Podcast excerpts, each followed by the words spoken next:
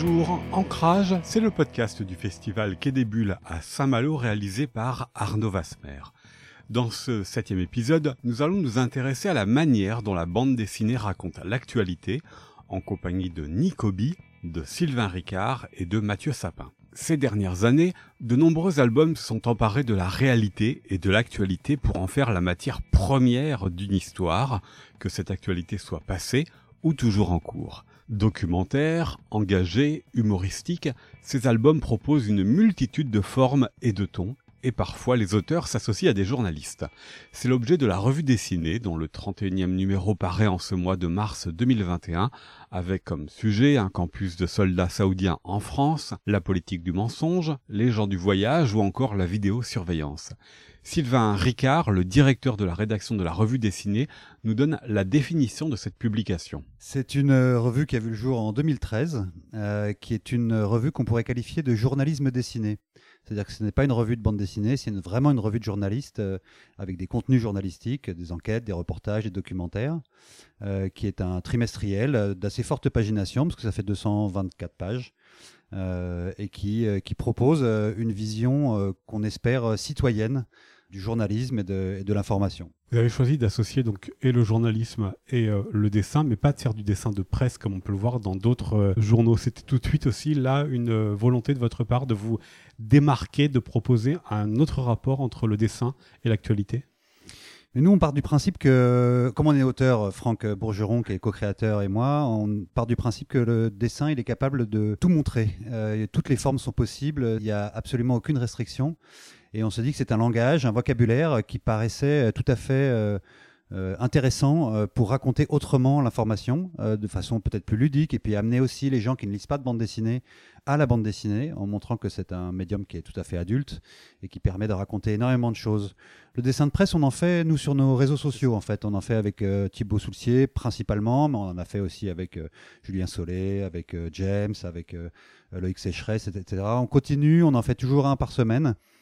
Et puis on avait fait, euh, à l'époque de la dernière euh, campagne présidentielle et législative, on avait fait euh, battre la campagne avec beaucoup de dessinateurs. Et c'était pareil, c'était sur les réseaux sociaux en partenariat avec Arte et Mediapart. Mais c'est vrai qu'on ne considère pas le dessin de presse comme un outil illustratif ou récréatif. Nous, ce qu'on veut vraiment, c'est faire de l'enquête et du reportage dessiné, comme on pourrait écrire un grand article, mais dessiné.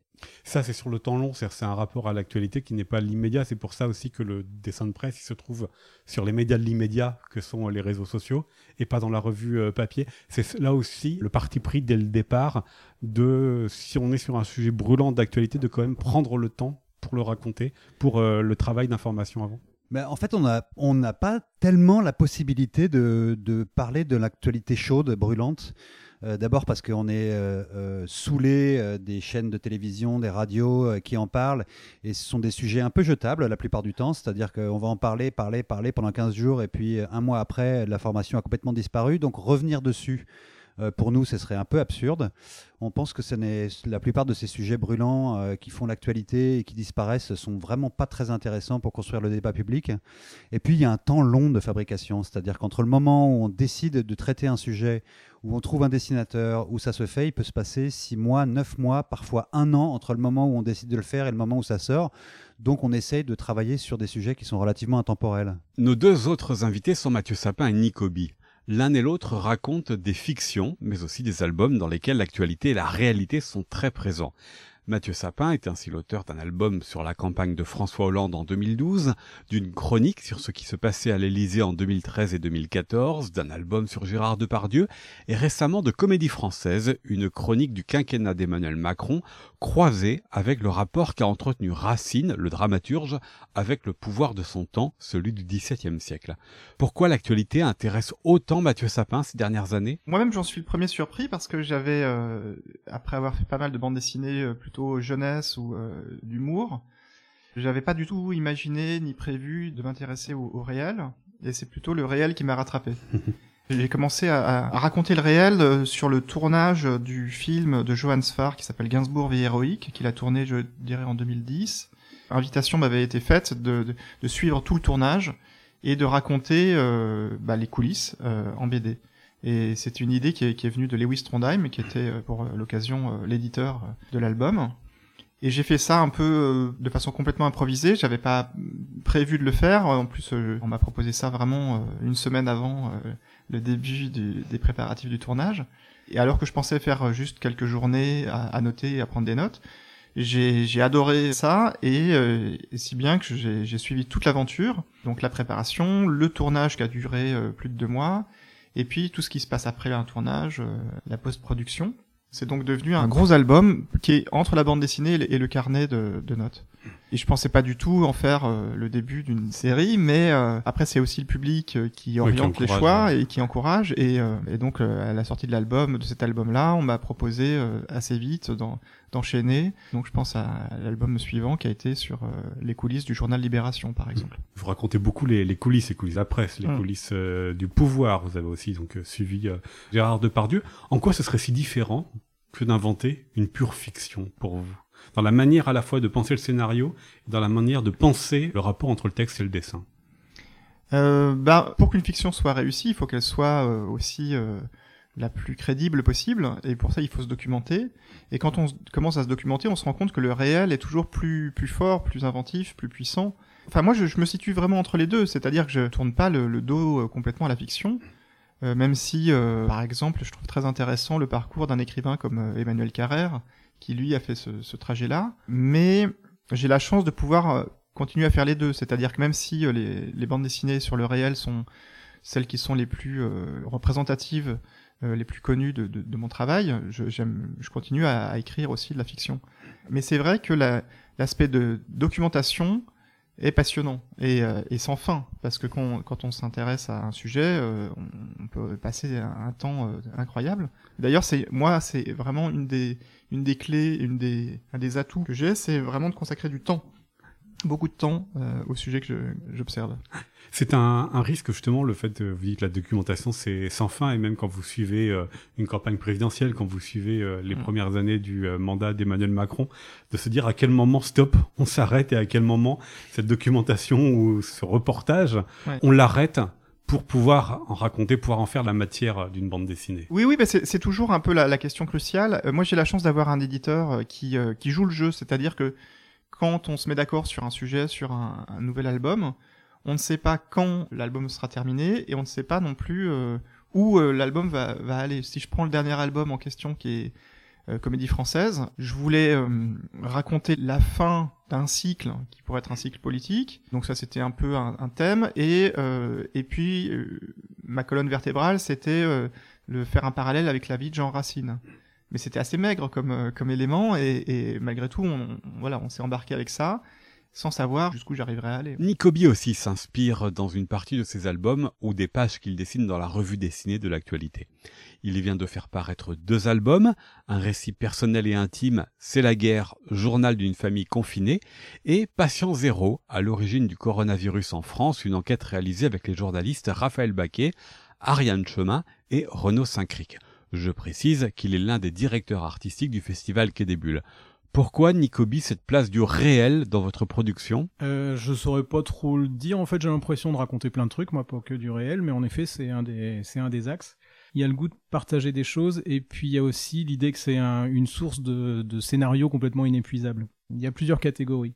En gros, ce que je fais pour la revue dessinée, si le sujet m'intéresse, euh, j'y vais, mais l'axe euh, m'intéresse aussi, mais il est un peu secondaire parce que c'est un travail de collaboration et tout et tout. En revanche, si c'est moi qui suis aux commandes, euh, je vais euh, avant tout avoir envie de, savoir par quel biais je vais raconter mon truc, quoi. Et donc une fois que j'ai l'axe, là, ça va, ça va dérouler. Mais il m'arrive d'avoir des trucs et de me dire ça ferait une bonne histoire, mais de pas réussir à trouver comment la raconter, et puis donc de, de la laisser de côté, quoi.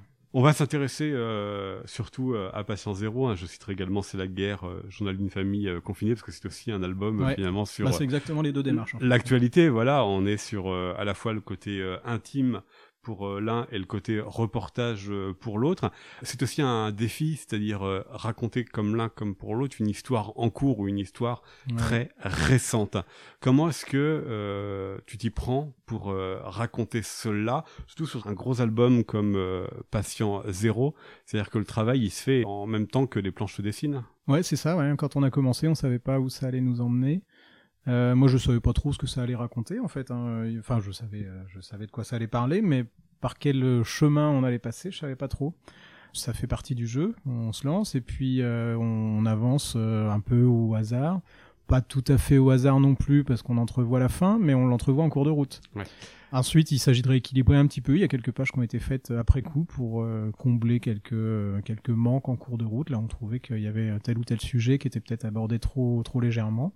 Mais c'est intéressant aussi de se dire qu'on est euh, presque en direct, quoi. C'est presque du dessin, c'est presque de la bande dessinée en direct, ce truc-là. Mais moi, là-dessus, je me mets au service de, de des journalistes, en fait. Donc, euh, j'ai à peine mon mot à dire sur euh, le, le, contenu du truc. Mon intervention, elle est sur euh, comment transformer tout ça en BD, mais, Mm. mais pas tellement de est-ce que c'est plus intéressant de parler de ci ou de ça. ça chacun son job là-dessus. On va y revenir, mais le fait voilà, qu'il y ait en même temps euh, journal d'une famille confinée qui a dû s'écrire à peu près dans le même temps, comment ça s'est fait de passer de, de l'un à l'autre, d'une histoire euh, à plusieurs à une histoire tout seul, d'une histoire euh, plus politique, plus large à une histoire plus intime et familiale? Bah, c'est exactement deux pans qui euh, n'ont rien à voir entre eux en fait. Euh, donc Patient Zéro, c'est très journalistique, c'est très documenté, c'est très sérieux. C'est même dans le dessin, c'est plus réaliste. Et alors, euh, moi, depuis très longtemps, je fais des, des bandes dessinées où je raconte ma vie, qui n'a rien d'intéressant. Euh, J'espère le rendre marrant, mais en tout cas, Il y a euh, quatre saisons. Il y a je suis ni euh, fils de déporté, ni, euh, ni homosexuel, ni euh, je transgenre ou je sais pas quoi. Une vie tout à fait banale. Et ce qui est, ce qui est rigolo, c'est de trouver des, des petits euh, des sujets quand il n'y a pas de sujet, quoi. Et donc quand le le Covid est arrivé, je me suis dit ça, ça va être un matériel sympa pour raconter des trucs. Et hum, il se trouve que je me suis retrouvé avec les enfants à la maison, donc euh, ça permettait aussi de cimenter, de, de rythmer un peu notre quotidien, de vivre, de partager cette expérience. C'était un peu l'inconnu quand même à l'époque. Et donc j'ai commencé en faisant deux pages euh, qui, qui parlaient de ça. Et puis le lendemain j'ai refait deux pages. Et puis euh, très vite je me suis dit que c'était, euh, je, je venais de me tendre un piège à moi-même et qu'il fallait que je continue comme ça. Donc cela aussi ça a été en direct. Il fallait que ça colle à une espèce d'actualité. En fait, je voulais pas du tout coller à une actualité euh, événementielle, mais coller à une actualité de ressenti euh, local, quoi, et familial. Et je voulais surtout que ce soit pas du tout anxiogène, ce truc. Donc le, parti pris était celui-là. Je trouvais que l'ambiance était globalement plutôt anxiogène tout autour. Donc moi, je voulais un truc euh, décontracté et plutôt marrant autour de, la période. Et puis, euh, bah, en fin de confinement, ça a duré à peu près 60 jours. En tout cas, moi, j'avais 120 pages de, de bande dessinée. Et puis euh, là, c'est posé la question d'en faire un bouquin. Donc maintenant, c'est un bouquin, mais à l'origine, c'était pas du tout pensé comme ça. Contrairement donc à, à Patient Zéro qui était destiné dès le départ à être un, un livre avec donc euh, trois journalistes, euh, Raphaël Baquet, Ariane Chemin puis Renaud Saint-Cric. Ce dernier était euh, également euh, scénariste, c'est-à-dire aussi qui connaît la bande dessinée. C'était important aussi parce que c'est quand même un sujet très complexe, qui est la recherche de qui est le patient zéro. En France, ça brasse l'histoire personnelle des premiers patients et de leur entourage, mais ça brasse aussi l'histoire des soignants, l'histoire politique, l'histoire sociale. Ouais.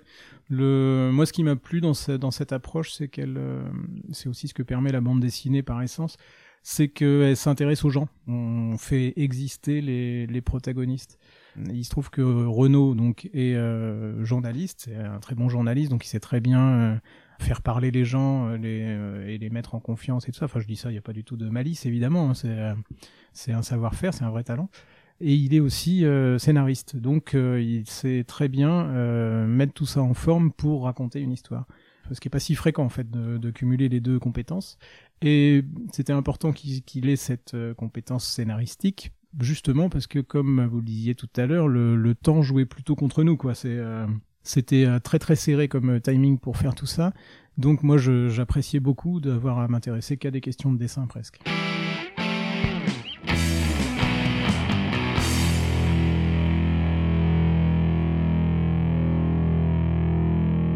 Ancrage, c'est le podcast du festival qui débute à Saint-Malo. Quand la BD raconte l'actualité, c'est le thème de ce septième épisode en compagnie de Sylvain Ricard de la revue dessinée, de Mathieu Sapin et de Nicobi. L'actualité, c'est en partie la pandémie. Nicobi a signé avec trois journalistes l'album Patient Zéro, à l'origine du coronavirus en France, qu'a permis de raconter la bande dessinée sur un tel sujet? Alors la question s'est posée un petit peu de savoir si on allait euh, raconter beaucoup de politique et on a pris le parti d'en mettre assez peu et de le faire exister plutôt tel que les tel que nous on l'avait euh, ressenti quoi. Donc c'est souvent par euh, un fond sonore de radio ou de ou d'écran de télévision ou de de conférences de presse, de choses comme ça. et euh, assez rarement, seulement quand ça nous semblait vraiment euh, utile, des scènes qui mettent euh, directement en cause des politiques entre, enfin sur des, des moments non publics quoi.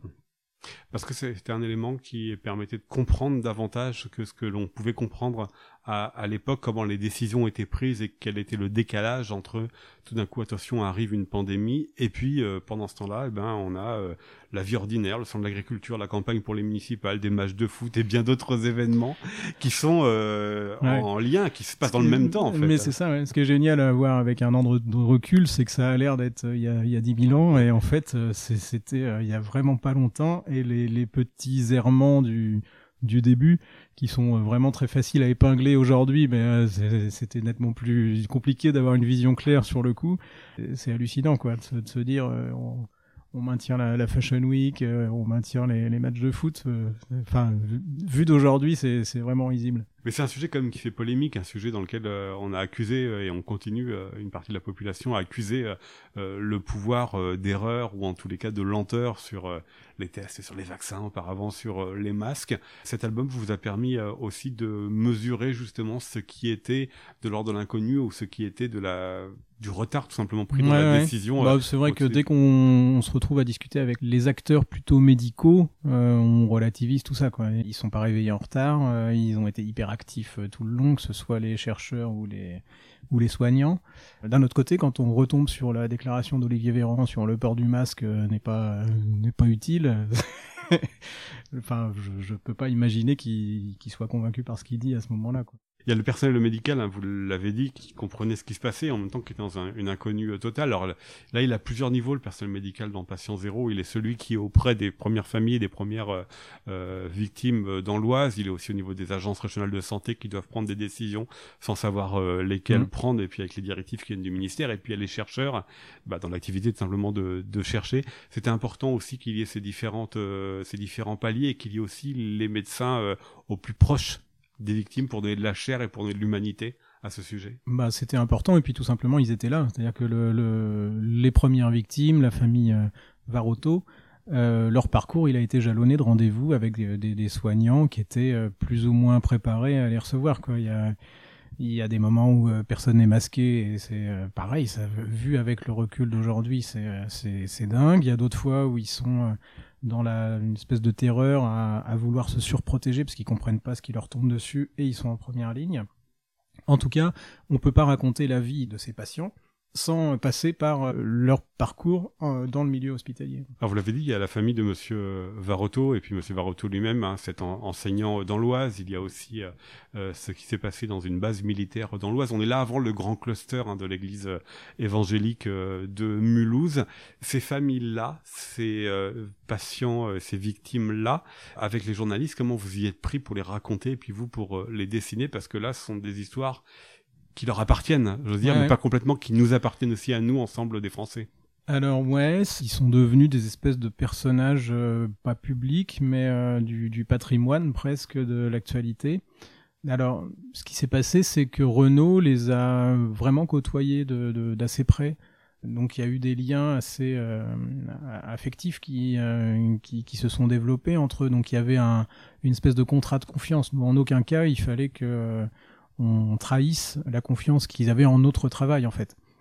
Donc euh, oui, euh, moi j'avais des, photos, euh, Renaud les connaissait très bien, donc il savait. Enfin, quand on utilise un, petit surnom dans le livre, c'est le vrai surnom. Enfin voilà, il y avait il y avait la volonté quand même d'être honnête et juste vis-à-vis de vis-à-vis d'eux. Mathieu Sapin, dans son album Comédie française, raconte le début du mandat d'Emmanuel Macron, mais aussi avec le dramaturge Jean Racine, le rapport des artistes au pouvoir. Celui-ci réalise des odes, mais manque de chance, il en dédie une à Mazarin qui décède et l'une à un ministre qui va en prison. Sous Louis XIV, Jean Racine a déjà une reconnaissance, il a de l'argent, mais cela ne le suffit pas, il devient un courtisan, dépendant du pouvoir.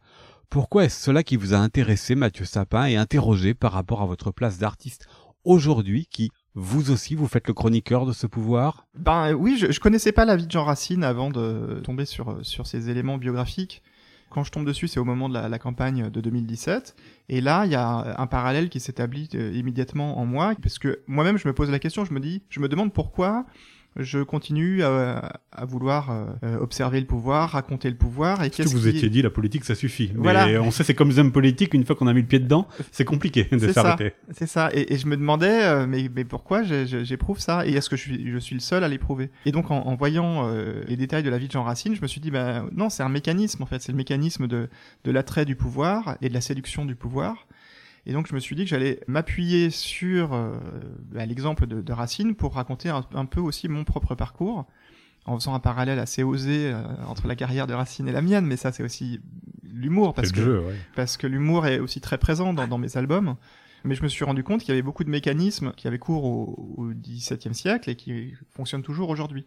Les mécanismes de cours, euh, de courtisanerie, et puis la mise en scène du pouvoir. Ça, c'est quelque chose qui m'intéresse énormément. C'est comment euh, comment le pouvoir utilise les artistes et la, et la communication pour euh, se valoriser et puis euh, voilà rayonner. Puis pour vous aussi, ça vous a interrogé, parce que c'est l'un des thèmes de ce podcast BD et Actu, c'est jusqu'où aller dans l'engagement, dans euh, le point de vue. Racine, il a complètement dépassé cela, il est devenu Mm. complètement courtisan, euh, hagiographe de Louis XIV.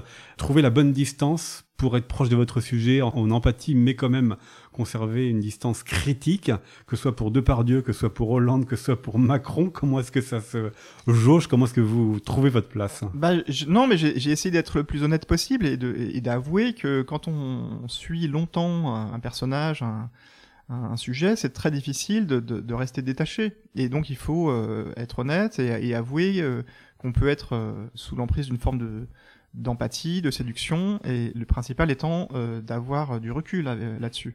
Et en effet, euh, manifestement, Racine, lui, a, a basculé, c'est-à-dire qu'il est- il était plus dans l'observation, il était dans la, la connivence euh, totale. Alors qu'il n'avait pas besoin de ce que vous racontez, parce qu'il avait déjà le succès et l'argent. Voilà, ouais, ouais, ouais, c'est parce que la, la, la réponse un peu facile, c'est de dire, bah voilà, ça lui a permis d'avoir une certaine aisance matérielle, mais il n'y a pas que ça. C'est un peu comme l'anneau unique dans le, le Seigneur des Anneaux. Il y a quelque chose de, de l'ordre de la de l'attirance, de la de l'addiction même.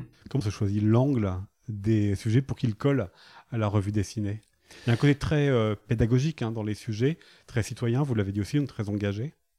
Euh, plus citoyen qu'engagé, je pense. Nous, ce qu'on aime, c'est de se dire que les, gens, on essaie de traiter des sujets qui sont parfois un petit peu compliqués, et on se dit que finalement les gens ont à peu près le même niveau de connaissance que celui qu'on a nous, et comment faire pour leur expliquer correctement et pour que les informations qu'on donne euh, puissent être intégrées à un système beaucoup plus global, de culture générale finalement euh, de, la, de la vie politique et de la vie sociale dans laquelle on évolue. Euh, c'est ça en fait vraiment qui, qui est le, souci en fait de la rédactrice en chef, c'est comment faire en sorte que ce soit pas un coup ou que ce soit pas trop marqué politiquement, euh, sans être pourtant trop didactique, c'est-à-dire qu'on essaye d'avoir un angle qui soit relativement intéressant, qui n'ait pas forcément été traité jusqu'à présent.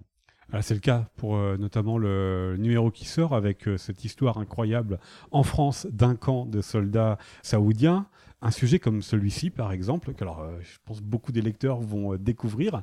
Comment il est né dans la revue dessinée Bon, il est né d'un- d'une proposition d'un journaliste, hein, d'une journaliste euh, qui connaissait ce sujet, et qui avait déjà un petit peu travaillé euh, euh, là-dessus et qui nous a proposé, euh, qui- en général, ils font une proposition assez globale et c'est là qu'on va tirer, nous, le fil qui nous intéresse de manière à pouvoir faire un récit qui soit cohérent sur une trentaine de pages. Parce que c'est vrai que la plupart du temps, les journalistes, et en particulier euh, ceux qui font des investigations, il y a des ramifications absolument partout et on peut pas tout traiter dans un sujet ou alors ça fait l'objet d'un livre comme on l'a fait avec les algues vertes. C'est-à-dire qu'on prend un sujet qui est traité sur un angle très très particulier. Et puis on se rend compte finalement que les ramifications sont aussi intéressantes que le sujet qu'on a traité. Et on décide d'en faire un livre où on raconte absolument tout. Mais là, sur, euh, si je reprends là, ce qui est dans le numéro euh, qui paraît en mars, donc cette histoire euh, d'un camp de soldats saoudiens en France pour les entraîner, pour les former, est-ce que vous pouvez vous le permettre aussi? Parce que vous l'avez dit, c'est une grosse revue. Et donc ce sera un sujet aussi parmi d'autres un sujet essentiel, mais un sujet parmi d'autres qui vous permet aussi de prendre plus de risques ou d'aller vers des sujets qui paraissent a priori beaucoup plus obscurs pour les lecteurs. Alors c'est vrai que le principe de la revue est quand même euh, assez agréable, c'est-à-dire que dans n'importe quelle revue ou n'importe quel magazine, on sait que les lecteurs ne lisent pas tout, ils n'aiment pas tout, ce qui les intéresse c'est le sentiment global qu'ils ont à la lecture, c'est-à-dire globalement positif, intéressant. On a des lecteurs qui euh, nous disent clairement que certaines chroniques, ils ne les lisent pas, parce que ça ne les intéresse pas. Ça fait 7-8 pages qu'ils ne lisent pas dans la revue dessinée, tout le reste les intéresse. Le panachage en fait euh, qu'on fait euh, sur ces sujets, ça permet effectivement d'aller chercher des sujets un petit peu plus obscurs. Ça permet aussi d'aller chercher des graphismes très différents ou, des, ou des modes de narration euh, un peu expérimentaux. On a toujours considéré, nous, la revue dessinée comme un laboratoire narratif et, et, pictural, et ça nous permet d'aller chercher, d'aller tester un certain nombre de choses. C'est ce qui nous intéresse parce que aussi on vient de la bande dessinée et du dessin, qu'on a un goût pour la variété et que on, on peut se permettre de prendre un risque en se disant peut-être que cet auteur va être un peu moins compris ou que ça va être plus difficile à lire, mais à côté, il y a plein de sujets qui de toute façon seront plus faciles, plus standardisés, et donc ça passe assez bien, et ça ouvre aussi un peu l'esprit sur d'autres manières de voir les choses. Mathieu Sapin, puisqu'il vous intéresse aussi, c'est de raconter les coulisses, hein, le, sous-titre c'est euh, Voyage dans l'antichambre du euh, pouvoir, c'est être là aussi, vous mettez d'ailleurs euh, en scène, hein, vous êtes l'un des personnages de cette bande dessinée, avec toutes les difficultés que vous avez pour avoir ce rendez-vous avec Emmanuel Macron une fois qu'il est élu, parce qu'au niveau de la communication, on vous fait comprendre que l'accès vous sera difficile euh, impossible. La coulisse du pouvoir révéler quelque chose, est-ce aussi euh, quelque chose qui vous attire, qui vous inspire pour donner à vos lecteurs les clés de compréhension de ce qui est en jeu actuellement bah, je, je, je, suis comme tout le monde, tout le monde est, est curieux de savoir qu'est-ce qui se passe derrière derrière le rideau. Euh, surtout aujourd'hui, on aime bien euh, démonter les mécanismes et, euh, et puis comprendre les dessous du spectacle, parce que la politique est un spectacle aussi. C'est ça que je montre, c'est les liens entre la, mise en scène de spectacle et la mise en scène de, la politique. Et moi, j'ai eu l'occasion d'avoir des accès privilégiés, donc j'essaie de montrer, et en me mettant en scène, de donner accès au lecteur à des choses qui, a priori, ne, ne pourraient pas avoir accès. Et c'est amusant d'ailleurs parce que il y a aussi mon parcours personnel d'un album à l'autre. Par exemple, je me souviens que quand j'ai fait l'album sur euh, qui s'appelle Campagne présidentielle sur la, campagne de 2012, euh, donc j'avais pu observer de l'intérieur l'équipe de François Hollande, et on m'avait dit que le, débat de l'entre-deux tours, euh, je n'y aurais pas accès parce que c'était vraiment trop trop verrouillé. Et en 2017, ben j'ai pu être présent dans, dans les coulisses du débat. Et donc c'est toujours intéressant de, d'essayer de, comprendre, de, de montrer euh, les réactions. Moi j'aime bien euh, capter le, le, le, naturel, montrer comment, euh, même si c'est des, des, gens qui sont très habitués aux médias, à l'image, il y a toujours un moment où, où la personnalité ressort. Et donc j'aime bien montrer ces moments-là, les moments de, où, où l'armure se, se fendille et on, on va avoir soit des éclats de rire, soit des énervements, enfin montrer le, que c'est des gens quand même normaux aussi. Quoi. On l'espère, hein, en tous les cas. C'était euh, une curiosité pour vous, Mathieu Sapin, justement, d'avoir accès aux coulisses du débat de l'entre-deux tours de 2017, mais plus ensuite euh, d'Emmanuel Macron, même si euh, vous le montrez dans le dessin et puis par la photo qui termine l'album, mm. il a bien eu accès à vos planches puisqu'on voit Brigitte Macron le effleurer sa tête ou le frapper avec quelques-unes de vos planches. Oui, mais c'est ça qui m'intéressait. C'était, enfin, je l'ai pas fait exprès. Hein, encore une fois, c'est le réel qui commande. Mais c'est vrai qu'au début, j'ai eu un accès privilégié puisque euh, ça, c'était à ma grande surprise. Le futur président euh, me croise lors de ce débat euh, donc de l'entre-deux tours et, et là me parle de mon précédent album, donc l'album que j'avais fait sur Depardieu. Très intéressé d'ailleurs. Hein. Et, et, voilà, il me dit qu'il adore, il a adoré l'album, qu'il l'a lu pendant la campagne et que il adorerait rencontrer Depardieu, etc., etc. Et là, je me dis, mais c'est très improbable comme, situation. Et euh, je vais me servir de ça pour, euh, bah, essayer d'aller plus loin, euh, m'approcher au, plus près. Mais même si au début j'ai eu un accès très facile, après, en effet, les, les, portes sont refermées. Mais c'est ça que je trouve intéressant à raconter, c'est aussi cette complication de... Ce serait pas marrant si tout était bah, beaucoup trop simple. Donc, euh, donc moi j'aime bien euh, donner accès au lecteur à toutes les euh, complications que j'ai pu rencontrer pour que ce soit aussi crédible, parce que sinon on se dit bah tiens ce type il arrive, toutes les portes s'ouvrent et c'est un peu bizarre. Oui, mais on pourrait trouver même étonnant le fait que ça se ferme d'un coup et ça se ferme pas depuis le début, parce que mm. pour Libération, pour les autres campagnes, le deal était passé comme dès le départ. Ouais. Oui, mais, parce que moi, ce que j'ai observé, c'est que les gens, euh, dans ces milieux-là, comme dans d'autres, euh, ils sont comme tout le monde, ils naviguent à vue. Alors, à un moment donné, on a tout d'un coup, euh, on se dit, tiens, ça pourrait être, nous être utile de laisser rentrer ce type. Et puis, à un moment donné, quelqu'un dit, mais quelle mauvaise idée, on, on, arrête tout. Moi, ça m'est arrivé beaucoup. Alors, encore une fois, comme je disais tout à l'heure, l'arme que j'ai, c'est le temps. Et, et souvent, j'ai affaire, il m'arrive d'avoir affaire à quelqu'un qui va me dire non, la porte est fermée Et j'attends un peu et cette personne euh, a changé de poste et euh, la suivante euh, m'ouvre la porte. C'est ça. Euh, Il faut être au bon moment. Voilà, il y, a- il y a aussi beaucoup d'instants, mais, euh, mais mais c'est patient en tout cas. Il y a un côté comme euh, comme comme à la chasse ou à la pêche. Quoi.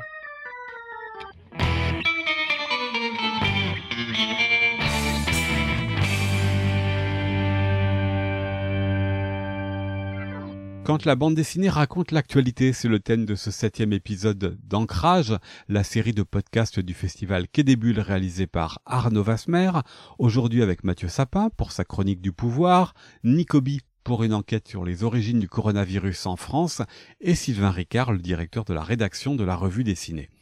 Nous avons parlé des sujets, de leur manière de raconter l'histoire, intéressons-nous à présent au dessin. Sylvain Ricard, si la revue dessinée raconte l'actualité, est-ce aussi un lieu qui permet l'expérimentation pour le dessin? C'est même ce qu'on leur, euh, leur dit, c'est-à-dire que vous n'allez pas faire un album standard euh, avec une narration classique, vous allez faire un exercice de style autour de quelque chose que vous n'avez pas l'habitude de faire, c'est-à-dire raconter l'information. Et comme vous avez un format court, absolument tout est permis. Donc essayez, innovez, amusez-vous, prenez du plaisir à le faire et je pense que le lecteur le sentira. Donc oui, euh, ça fait partie du, cahier des charges de la revue dessinée de proposer aux, aux dessinateurs et aux dessinatrices d'expérimenter des choses nouvelles. Comment vous les choisissez justement ces dessinateurs et dessinatrices qui vous rejoignent le temps d'un épisode ou pour certains qui euh, sont là depuis le début, qui sont devenus des compagnons de route de la revue dessinée? Alors, il y a plein de, il y a plein de manières. Alors, effectivement, il y a notre réseau de dessinateurs et de dessinatrices avec lesquels on aime travailler, qui sont des amis. Et puis, on va aller chercher. Nous, on a besoin de renouveler parce qu'on a quand même beaucoup de demandes. On a beaucoup de, de sujets à traiter, que ce soit avec Topo, avec la revue dessinée, Topo, c'est avec pour les jeunes de moins de 20 ans. voilà, avec la revue 21 qui fait un peu de reportage. Alors, c'est juste un reportage, mais aussi avec tous les livres qu'on fait. Et on a besoin d'avoir énormément de dessinateurs et de dessinatrices, d'illustratrices, d'illustrateurs pour les couvertures, pour euh, des sujets courts. Et donc, on va chercher, nous, on est beaucoup sur les réseaux sociaux, on cherche des, gens qu'on ne connaît pas aussi. Et on les appelle, on leur demande. euh, euh, ils nous expriment aussi des, désirs parfois de traiter plutôt des sujets écologiques, ou plutôt des sujets économiques, ou plutôt des sujets sociaux. Et donc, euh, c'est un apprentissage commun qu'on fait ensemble pour arriver à marier correctement aussi en fonction du style aussi il y a, le, le- le style du dessinateur de la dessinatrice il faut qu'il corresponde un petit peu à ce qu'on va raconter et donc on essaie de faire des mariages qui s'avèrent euh, le plus souvent heureux mais parfois un petit peu euh, un petit peu hasardeux c'est vrai. Parce que c'est pas facile, ni pour les uns ni pour les autres, ni pour vous peut-être, mais ni pour les journalistes qui, pour la première fois, pour certains, euh, eh bien, euh, vont devoir penser euh, par le média de la bande dessinée ou pour les auteurs de bande dessinée, devoir penser ce lien avec un scénariste qui n'est pas un scénariste de la bande dessinée, qui est un, journaliste. Comment se font justement ces duos? Comment ça se passe concrètement pour que tout le monde s'y retrouve au final? Alors, on a la chance d'avoir une rédactrice en chef, Amélie Mouget, qui est euh, tout à fait apte à gérer euh, justement cette euh, frontière un petit peu compliquée parfois entre des journalistes qui n'ont pas forcément la connaissance de la bande dessinée, en particulier de la narration en bande dessinée, et qui est capable donc d'amener les- les journalistes à travailler avec une certaine méthode pour faciliter le travail du dessinateur ou de la dessinatrice. Et on demande, nous, aux auteurs graphiques, d'avoir un petit peu le rôle de scénariste dans ces cas-là. Eux, ils ont la maîtrise de la bande dessinée, et donc ils ont la maîtrise de la narration, et c'est finalement eux qui vont choisir une manière de raconter les informations qui ont été amenées par le journaliste. Le dessin est quelque chose de très euh, sensible dans son rapport. Quelle euh, fonction vous vous accordez? En quoi ces reportages ne seraient pas racontés de la même manière si c'était raconté ailleurs que dans une revue dessinée? Je crois qu'on a tous un rapport au dessin, euh, à la peinture, qui est en nous. On le sait, hein, les premiers hommes, euh, les témoignages qu'ils ont laissés, sont des témoignages dessinés hein, dans, les, dans les grottes. euh, tout la- tout l'art pariétal est, là pour en témoigner. Les enfants s'expriment beaucoup par le dessin. c'est un langage universel, c'est-à-dire deux dessinateurs peuvent communiquer sans pour autant partager la même langue. C'est quelque chose de très instinctif. C'est quelque chose qui est beau, c'est quelque chose qui touche. C'est quelque chose qui est, euh, qui est très personnel à l'auteur qui va le dessiner. C'est souvent une manière pour lui de raconter la manière dont il voit le monde. Et, euh, c'est vrai que euh, les arts picturaux, que ce soit le dessin, que ce soit l'illustration, la bande dessinée, la peinture, racontent quelque chose de l'auteur et touchent en général les gens d'une certaine façon. Et chacun va avoir son propre ressenti. En plus de ça, la bande dessinée apporte une, une manière de, de raconter. Les choses avec des enchaînements de cases, des enchaînements de dessins, etc. permet euh, euh, beaucoup de travailler avec différents styles, l'illustratif, le récitatif. Enfin, il y a beaucoup de manières de raconter. Et c'est ce mélange, en fait, finalement, qui, va, qui est censé toucher le lecteur.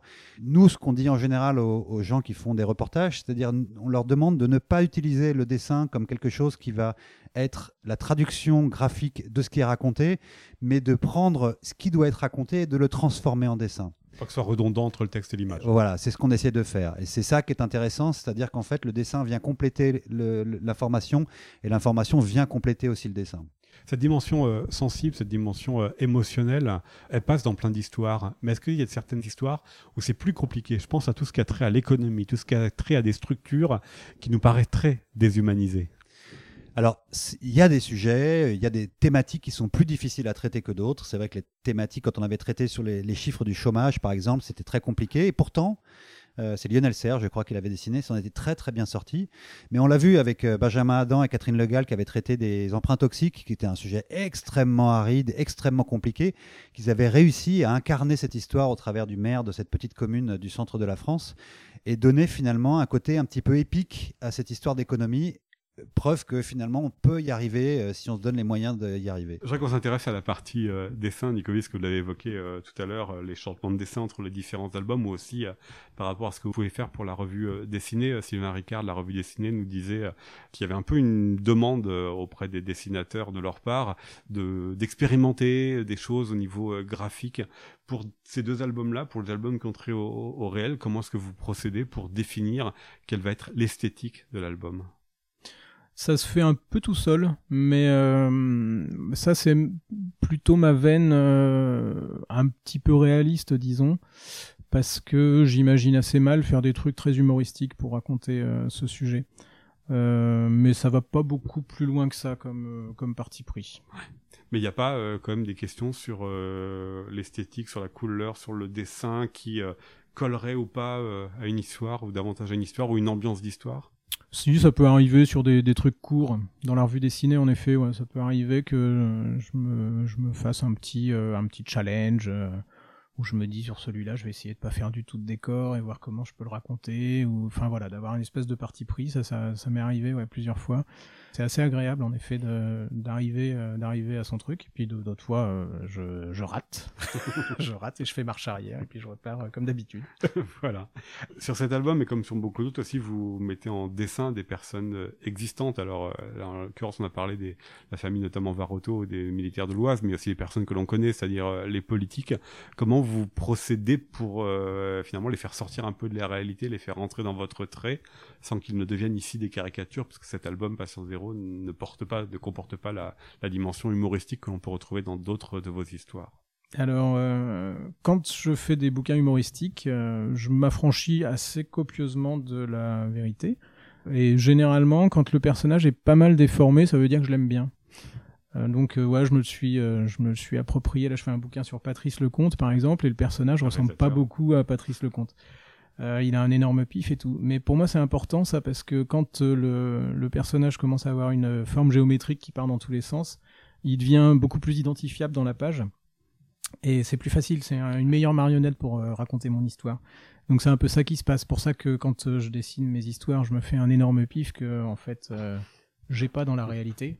Et puis euh, quand je dessine mon camarade Joub à côté de moi, et ben lui, il est euh, tout triangulaire, ce qu'il n'est pas non plus dans la réalité. Mais ça fait des espèces de formes rondes et triangulaires qui s'opposent, donc ça, ça fait un binôme qui graphiquement fonctionne euh, plutôt bien. Après, quand on est sur Patient Zéro, par exemple, là c'est assez différent parce que c'est des, des vraies personnes et on n'est pas dans un truc humoristique.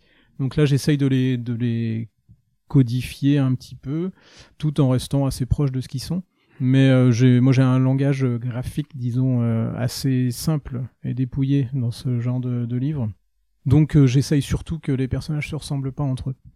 Donc je vais essayer de pas avoir deux, fois un blond moustachu à lunettes, par exemple. Et quitte à, à, changer un peu les choses, et puis si vraiment j'ai deux blonds moustachus à lunettes, ben il y en a peut-être un qui va maigrir un peu et l'autre qui va prendre un peu d'embonpoint. Parce que mon but c'est quand même de raconter une histoire. Et quelle fonction vous accordez justement au, dessin pour raconter cette euh, histoire? Le dessin a quelque chose, euh, c'est de l'art et ça a quelque chose de très sensible. Et sur un sujet comme celui-ci, Passion Zéro, euh, c'est pas forcément simple. Et eh ben ouais, et c'est là que j'aime bien, moi, c'est qu'en fait les personnages ils existent. Là je suis un peu embêté par exemple parce que je commence à dessiner des histoires où les gens sont masqués.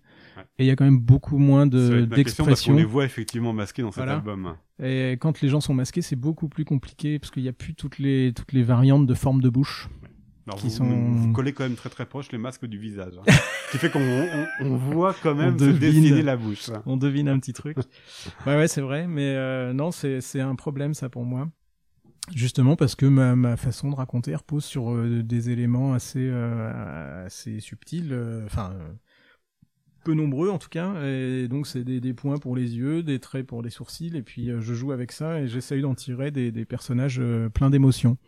Et c'est ce que j'aime moi dans ce dans cette approche-là de de raconter des, des vrais gens, c'est de là où ça ferait une, une ligne de texte avec euh, éventuellement un petit commentaire du style sanglote-t-il?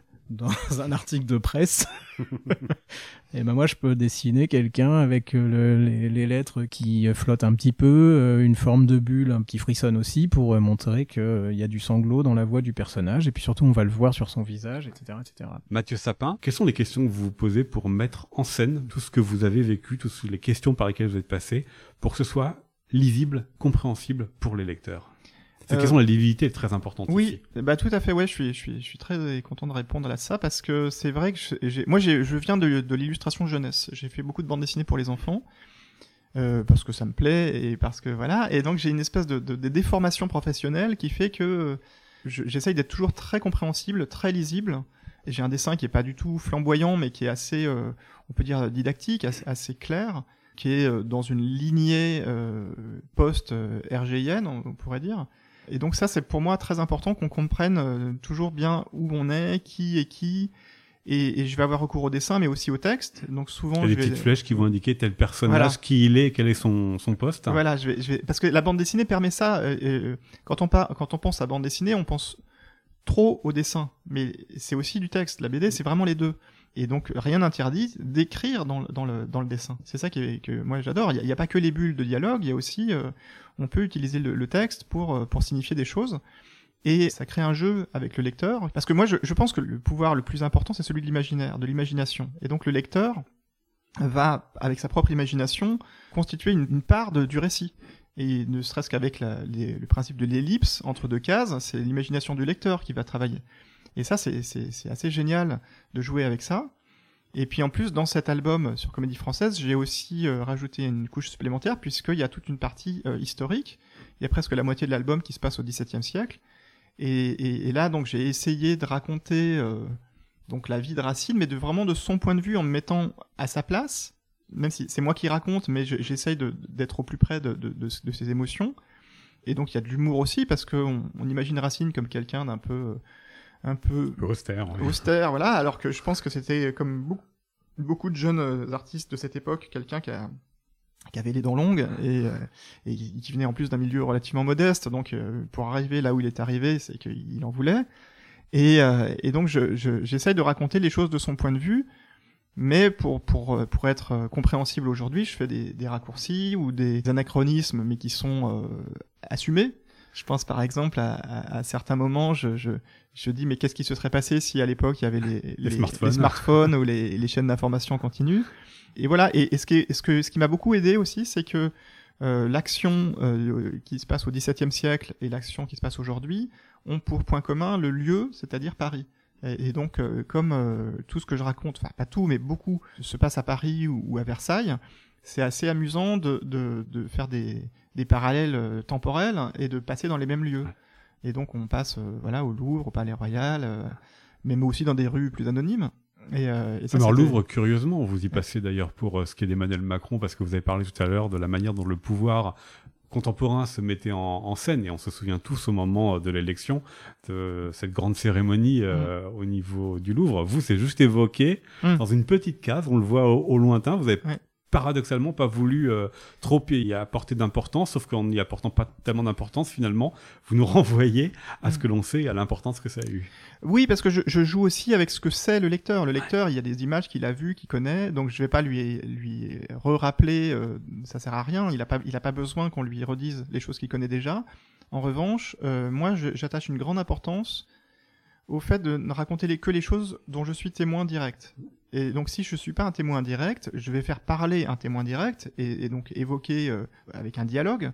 Alors que la, bande dessinée, c'est très facile de, tricher. je, pourrais très bien dire, bah, j'étais là et puis raconter, fabriquer la scène. Mais ça, euh, pour moi, c'est vraiment important de, raconter les choses de mon point de vue. C'est la question du, point de vue qui, à mon sens, est vraiment euh, principale. Je reviens quand même sur la question de la lisibilité. Vous avez parlé de quelque chose de très euh, didactique avec toutes mm. les flèches, toutes les, les petits encadrés qui vont préciser qui est qui et où est-ce que l'on est. Il y a le risque parfois euh, de surcharger, d'en mettre trop, à l'inverse, qui pourrait brouiller la lisibilité de la lecture. Oui, bah je, ça, je sais d'abord que ça écrit petit, on me l'a beaucoup dit. Euh, donc ça, c'est compliqué. Après, je me dis, ben, bah, celui qui a envie de lire, de toute façon, il, il lira et, si, celui qui a pas envie, comme, enfin, je pense au didascalie, là, toutes les petites euh, indications. Pour moi, c'est des notes de marge. C'est un peu comme quand on lit un livre euh, où il y a des notes en bas, en bas de page. On n'est pas obligé de lire les notes en bas de page. On peut, euh, c'est-à-dire que l'action reste compréhensible sans lire ça. Donc, je, je suis un peu toujours dans le, la position de d'en mettre plutôt plus que pas assez. Euh, ça, ça me vient euh, bah, des, des, années où je travaillais pour le magazine Psychopathe et, et Paul Carali me disait, mais voilà, une page, euh, le lecteur il veut en avoir pour son argent donc il faut euh, il faut la remplir faut pas être faut, faut être généreux quoi et donc j'ai toujours un peu cette, euh, ce souci. Même si sur un album comme Comédie française je vais quand même faire un gros travail de montage dans le sens où une fois que tout est écrit je vais bah, prendre un peu de recul et me dire voilà est-ce que j'ai vraiment besoin de telle séquence ou quoi? Et donc il m'arrive d'enlever des pages qui vont ralentir le, le rythme ou quoi et, et, je travaille avec euh, donc mon éditrice qui m'aide pour ça. donc il y a beaucoup, beaucoup de choses que j'ai qui ne sont pas dans l'album, mais qui étaient euh, prévues au départ. Et c'est pas pour des questions de censure ni rien, mais c'est juste des voilà des questions de, de fluidité. Euh, mais ça c'est un gros travail. Euh, ouais, ouais. avec beaucoup de frustration du coup de telle scène. Vous dites tiens, elle aurait été bien pourtant, mais elle trouve pas sa place au final. Ouais, ouais, ouais. Alors après, moi je fais un truc un petit peu, c'est pas très sympa, mais je, je, je me permets aussi parfois de faire des mise à jour. Donc euh, pour les gens qui ont la première édition, c'est pas cool parce que euh, parfois euh, la, deuxième ou la troisième édition va comporter des, des, ajustements et parfois même des pages supplémentaires. Si je pense à l'album que campagne présidentielle par exemple, j'ai fait une réédition cinq ans après sa sortie, donc en 2017, où j'avais rajouté, je crois, sept ou huit pages écrites cinq ans après, où j'étais allé interroger des, des, personnages en fait qui, qui, avaient vécu les choses euh, contemporaines de la campagne en question, mais qui avaient un recul différent. J'ai fait ça aussi sur le, livre que j'ai fait sur Libération. Euh, c'est-à-dire que sept ans après, je suis retourné à Libération pour raconter voilà qu'est-ce qui s'est passé depuis sept ans. Et, donc c'est des versions actualisées. Hein. Voilà, c'est une version actualisée et c'est pour moi c'est passionnant parce que là encore on parlait du réel tout à l'heure, mais c'est quelque chose qu'on peut pas faire avec la fiction. Le réel a, a, une capacité de c'est-à-dire qu'on a la perception d'un événement sur le moment, mais euh, avec les années, on va le voir différemment et il va prendre un sens nouveau. Et grâce à la BD, on peut euh, euh, exprimer ça. Hmm. Alors le réel, c'est aussi des personnes qui peuvent avoir des intérêts. On en a parlé pour la politique, ça peut être le mm. cas aussi pour un journal, pour un, un, mm. un acteur. Comment est-ce que vous euh, jaugez aussi et que vous les mettez eux aussi à mm. distance? Au final, c'est un album de Mathieu Sapin. C'est pas un album de Mathieu Sapin et Emmanuel Macron. C'est pas un album de Gérard Depardieu et Mathieu Sapin. Comment est-ce que vous vous y euh, prenez pour euh, ne pas qu'ils interviennent trop?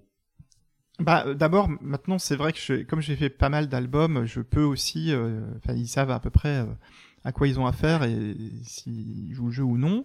Ensuite, il y a beaucoup d'intervenants dans, mes albums, il y a énormément de personnages, des personnes réelles que je fais parler, euh, parfois avec euh, leur euh, consentement et parfois ils le savent pas parce que c'est aussi l'avantage de la bande dessinée, c'est que on n'a pas besoin de matériel tellement, c'est-à-dire que je peux tout d'un coup raconter une séquence que j'ai vue et de mémoire. Et donc dans ces cas-là, si, si je sens que les propos peuvent être problématiques ou sensibles, très souvent, je vais montrer les pages euh, aux personnes concernées.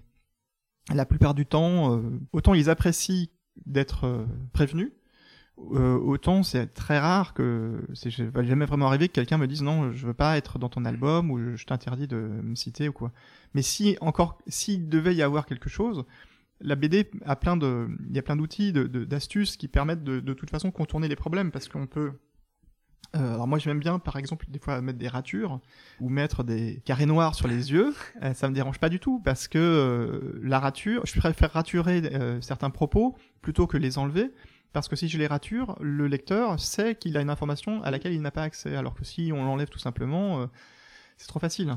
il y a des témoins anonymes effectivement dans l'album. Voilà. Donc il y, y, a ça et puis après le dessin aussi. des fois, par exemple, je vais faire, je vais faire parler des journalistes parce qu'ils ont une ils ont une parole très libre et très informée, mais euh, les propos qu'ils peuvent tenir euh, sont parfois quand même euh, peuvent poser problème. Mais comme je vais pas citer la personne et le dessin fait que on va pas forcément l'identifier ou le reconnaître, c'est ça reste flou. Donc il y a, beaucoup de, possibilités. Ou alors la technique classique, c'est aussi on met un décor, enfin le décor en question, et la bulle sort on voit une bulle sortir du décor, mais on sait pas qui parle. Et comme euh, dans, en, bande dessinée, on n'a pas le, le son, on n'a pas le son, donc voilà, on a l'information, mais pas le, la source. Sylvain Ricard. La revue, elle existe depuis euh, 7 ans. C'était une question que j'avais euh, écrite avant d'avoir le numéro euh, de mars en main qui traite de la politique du mensonge. En 7 ans, il y a ça quand même qui a beaucoup changé. Il y a ce rapport d'une partie des lecteurs, une partie des Français, et même au-delà des, des, Français, qui ont un rapport à l'actualité fait de soupçons fait de complot. Comment est-ce que la revue dessinée peut répondre à, cela? On voit bien, ça s'est quand même accéléré et puis jusqu'au sommet de certains, des pouvoirs de certains pays. Alors, la revue dessinée n'a pas vocation à répondre à ça. En fait, nous, on essaie d'être un média sérieux, euh, c'est-à-dire qu'on estime que tout ce qui est fait, tout ce qui est publié dans la revue dessinée est fait de façon sérieuse, vérifié par des journalistes, euh, euh, selon les critères de déontologie journalistique classiques qui sont enseignés dans les écoles. Euh, donc on n'a pas vocation à essayer de démonter euh, des complots ou des choses comme ça. Si les sujets nous intéressent, on en parle de la, de la façon la plus sérieuse possible. Après, les gens y croient, n'y croient pas, c'est euh, de leur responsabilité, c'est leur choix. Euh, par contre, Topo, qui s'adresse à des plus jeunes, on a une vocation un petit peu plus pédagogique. Et donc, on va essayer d'aller voir. On a fait des sujets sur la théorie du complot, on a fait des sujets sur les réseaux sociaux, on a fait des sujets sur ces choses-là. Donc, ça, c'est une, pour le coup, c'est une volonté éditoriale d'aller chercher euh, des informations et d'aller chercher un certain nombre de réponses à proposer euh, à, des, à des jeunes qui sont parfois un petit peu perdus avec ce flot d'informations. On ne pourra pas empêcher, euh, de toute façon, les réseaux sociaux de véhiculer tout un tas de bêtises, de crétineries, et on ne pourra pas empêcher les gens d'y croire. Et on ne pourra pas non plus empêcher ceux qui ont envie euh, de se faire mousser de véhiculer toutes ces choses-là. Voilà. Euh, on ne va pas aller se battre contre des moulins à vent. je pense que c'est peine perdue. notre, notre rôle, il est plutôt de maintenir une constance dans la qualité de ce qu'on propose au lecteur. Et après, bah, chacun y retrouve euh, ses petits euh, ou pas, quoi. ou pas. Mais je pensais pas forcément voilà quelque chose de très combatif ou d'aller affronter comme là vous le faites euh, la politique du mensonge. Mais est-ce que ça a pu impacter certains reportages dans la manière de donner du sens et de la compréhension? Parce qu'on voit une partie de ces théories du complot, elles sont là aussi pour donner du sens à des situations où on perd complètement le sens. Est-ce que dans la volonté d'être très lisible, d'être très compréhensible, vous avez vu quelques petits ajustements? Je ne crois pas que ça soit un filtre qui soit présent chez nous. Non. Euh, pour la revue dessinée, euh, je ne pense pas que ça soit un filtre euh, qui, soit là. nous, ce qu'on essaye plutôt, alors, mais c'est en fait c'est indépendant de, ce qui se dit, mais quand on a fait le sujet sur les violences policières, tout le monde a crié ah, violences policières, n'importe quoi, c'est vrai, c'est pas vrai, c'est avec Mediapart, c'est pas bien, c'est bien, etc. Et en fait, il y a beaucoup de gens qui ont, qui ont hurlé au loup avant même de lire le contenu. Et si le sujet était vraiment, bon, c'est clair, hein, ça parle des violences policières il y a plein de gens qui, une fois qu'ils ont achevé la lecture, nous ont dit ah, c'est vrai que c'est un petit peu plus subtil et un petit peu plus euh, compréhensible et, complexe que ce qu'on pensait. Et c'est ça le, travail qu'on essaie de faire, nous, mais c'est valable pour tous les sujets, c'est-à-dire d'essayer de garder la tête froide et de raconter vraiment les choses. Euh, en essayant de regarder euh, à droite, à gauche, en essayant de donner la parole aux uns et aux autres, de manière à ce que ce soit le plus juste possible. Après, on ne pourra jamais nous enlever la subjectivité qui est inhérente à tous les médias, c'est-à-dire le choix des sujets qu'on fait. Euh, c'est une forme de subjectivité, de toute façon. Je reprends quand même le mot de complexité que vous avez euh, énoncé il y a un instant, euh, Sylvain Ricard. Comment est-ce que vous le prenez à votre euh, compte? Parce que vous abordez des sujets, voilà, vous avez parlé des emprunts toxiques, on voit ici encore dans ce, numéro avec le camp saoudien ou la politique du, mensonge. Ça peut être des sujets qui peuvent être très hermétiques, qui peuvent être très complexes à comprendre. Et pourtant, il faut rester lisible, il faut rester clair. Peut-être que là, le dessin peut avoir un, un attrait supplémentaire pour rendre lisibles les choses.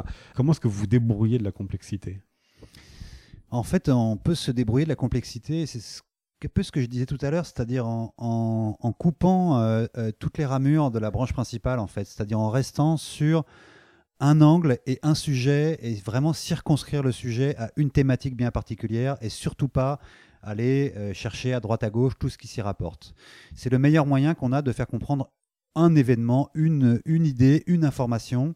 Et, c'est sur cette branche, euh, finalement, ce qui est une branche comme une branche charpentière, en fait, qu'on va pouvoir venir agréger ensuite, que les gens vont pouvoir aller chercher d'autres informations qui vont pouvoir agréger sur cette information qui est claire, qui est limpide et, et du coup qui ne va pas être perturbée. Euh, si on met tout d'un coup, ça devient trop compliqué, ça devient trop long, on s'y perd, on est perdu, on comprend plus rien. L'important, c'est de simplifier les sujets, les sujets complexes, quitte à ne pas adresser la totalité du sujet. Il y a ça, puis je voudrais terminer par euh, les chroniques dont vous avez euh, parlé euh, tout à l'heure, parce qu'il y a des sujets beaucoup plus légers sur le cinéma. Alors là, c'est John Ford, sur la musique ou sur la sémantique avec James. Quelles fonctions ont ces chroniques qui sont décalées, évidemment, par rapport au restant de l'information que vous traitez? Il y, a une, double fonction assez chronique. La première, elle est euh, d'une part de, proposer au lecteur des respirations. C'est vrai que les sujets traités dans la revue dessinée ne sont pas des sujets très gais, sont des sujets parfois complexes. Et si on assomme, on assomme, on assomme, on tape, on tape, on tape avec des sujets qui, sont compliqués à intégrer, finalement, euh, au bout d'un moment, les sujets euh, entrent par une oreille et sortent par une autre. Euh, donc ça permet de faire des récréations un petit peu plus légères, de reposer le lecteur aussi, et de proposer. Parfois on a, du, parfois on a cinq minutes pour lire la revue, et parfois on a une heure. Et on va pas lire la revue d'une seule traite, euh, on va avoir cinq minutes, et donc on va lire les trois pages de la sémantique ou les cinq pages de la sémantique de James, parce qu'on a envie de passer un bon moment et de rigoler, en apprenant toujours quelque chose. Et parfois on a envie de se plonger dans un sujet un petit peu plus complexe, et là on va aller sur des sujets euh, qui, sont, qui sont proposés. La deuxième fonction finalement de, de cette revue, c'était nous, on est auteurs de bande dessinée, on voulait proposer à des auteurs de bande dessinée de parler de ce qui les a construits. Alors, c'est pas valable pour James parce que lui, c'est une chronique vraiment qui apprend des choses, mais c'est valable pour la chronique sport, c'est valable pour la chronique cinéma, c'est valable pour la chronique musique. Ce sont des auteurs qui vont euh, aller, à qui on propose d'aller traiter des choses qui vraiment les intéressent et ils sont seuls. Ils, ne sont plus au service d'un journaliste ou d'une information. Ils vont aller parler de ce qu'ils savent. Et c'était aussi l'occasion euh, pour eux de pour eux aussi d'avoir une récréation finalement euh, et, de, et de pouvoir entre deux livres, par exemple, faire une dizaine de pages pour la revue dessinée et de, de pouvoir passer un bon moment euh, différent euh, finalement qu'avant d'enchaîner sur des tunnels qui durent parfois plusieurs mois quand on fait un livre de bande dessinée. Puis là aussi, il y a un temps long hein, parce que John Ford, c'est pas évidemment un cinéaste d'actualité. Non, absolument pas. Mais ça, alors pour la, chronique cinéma, ils ont vraiment carte blanche. On leur je demande juste de nous parler, de, de, nous dire au départ sur quoi ils vont, ils vont parler. Et après, les, les dessinateurs et les dessinatrices ont carte blanche pour faire ce qu'ils veulent. Ainsi s'achève le septième épisode d'Ancrage, la série de podcasts du festival Quai des. Je remercie nos trois invités qui ont accepté de répondre à mes questions. Vous pouvez retrouver en librairie la revue dessinée, dont Sylvain Ricard est le directeur de la rédaction. Le 31e numéro paraît en ce mois de mars 2021. Mathieu Sapin a publié aux éditions d'Argo Comédie Française et il vient de signer avec Johan Sfar le Ministère secret aux éditions Dupuis. Quant à Nicobi, il est l'auteur de C'est la guerre, journal d'une famille confinée aux éditions Comics Initiative, et Patient Zéro, à l'origine du coronavirus en France avec les journalistes Raphaël Baquet, Ariane Chemin et Renaud Saint-Cric aux éditions Glénat.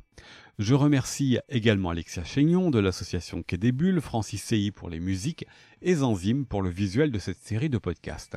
N'hésitez pas à partager et à faire connaître ces émissions, ainsi qu'à nous dire ce que vous en avez pensé via le site internet de Quai les réseaux sociaux, les différentes plateformes de podcasts sur lesquelles vous pouvez retrouver cet épisode, ainsi que les précédents. C'était Ancrage, un podcast d'Arnaud Vasmer réalisé pour le festival Quai. Merci à vous de nous avoir suivis et à bientôt.